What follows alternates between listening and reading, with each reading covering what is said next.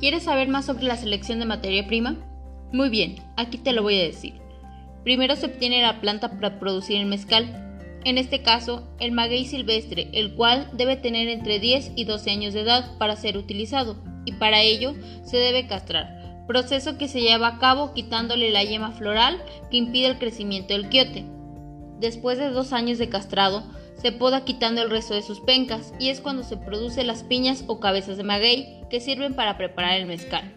Todo este proceso de podar la planta de maguey lo hace una persona a la cual le llaman rejador. Asimismo, es importante resaltar que las personas que trabajan en este proceso son gente de campo, que sigue preservando las costumbres de los antepasados. Impresionante, ¿verdad?